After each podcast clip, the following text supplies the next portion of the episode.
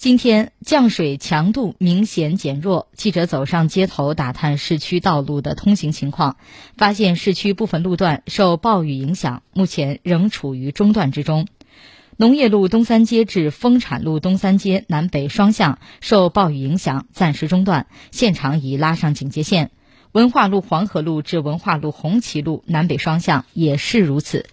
此外，受暴雨影响，不少行道树倒在道路上，造成道路交通中断。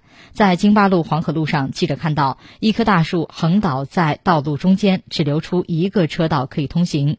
在京八路纬五路附近，同样因为暴雨，一棵大树倒在了非机动车道上，导致交通不便。提醒过往市民注意避让或绕道而行。